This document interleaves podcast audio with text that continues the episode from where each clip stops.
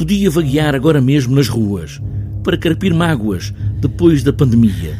Fez o mesmo há 500 anos. Eles diriam que são 500 anos de Maria Parda.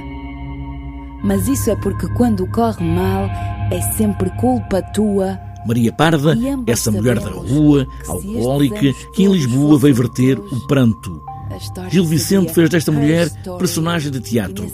Miguel Fragata, que encena agora de espetáculo e desafiado a desenrolar este texto ancestral, dá uma outra tez a Maria Parda. E também sai de uma peste que nos assola. Esta é uma Maria Parda que personifica, tal como a Maria Parda de há 500 anos atrás, uh, o ano mau, personifica essa um, esse cataclismo, essa, esse, essa, no fundo, essas desgraças e esses vícios dos quais nos queremos libertar para poder entrar num, num novo ciclo, num novo período, um, mas personificou à, à, luz dos dias de hoje e à luz da pandemia que acabamos de viver e da qual estamos a começar a, a sair.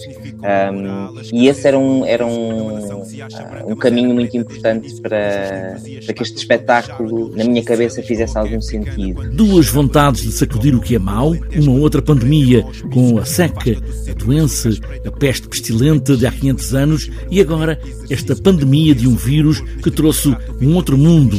E agora esta Maria Parda é negra e vem também de um mundo onde a pandemia não foi só nos últimos anos, nos últimos dois anos. É mais antiga. Gil Vicente nunca disse, mas fez pensar porque uma mulher e talvez muitos pensassem, talvez até Gil Vicente, que podia ser negra. Ele faz-nos pensar porque é que um, enfim, porque é que se escolhe uma mulher para se dar corpo a uma ideia negativa, uma ideia de ano mau, a uma ideia de, de escassez e de seca, isso por um lado, e aí aparece a questão feminista, e por outro lado, porque é que ao longo destes 500 anos a sociedade foi insinuando que, uh, tal como sendo mulher e tal como sendo alcoólica e, enfim, uh, e vivendo nas ruas, esta personagem deveria ser negra ou pelo menos miscigenada. Um, e, e, esse caminho que o Gil Vicente não indica de todo, porque noutras obras, uh, sempre que havia personagens negras ou racializadas, havia uh, muitas pistas muito claras no próprio texto uh, e na, na, linguagem. Aqui na Maria Parda essas pistas não existem. Mas desta feita não vou matar a desta feita não vou matar Uma Maria Parda negra toda a reflexão que pode trazer e depois as rimas do texto, o próprio texto, as palavras dele.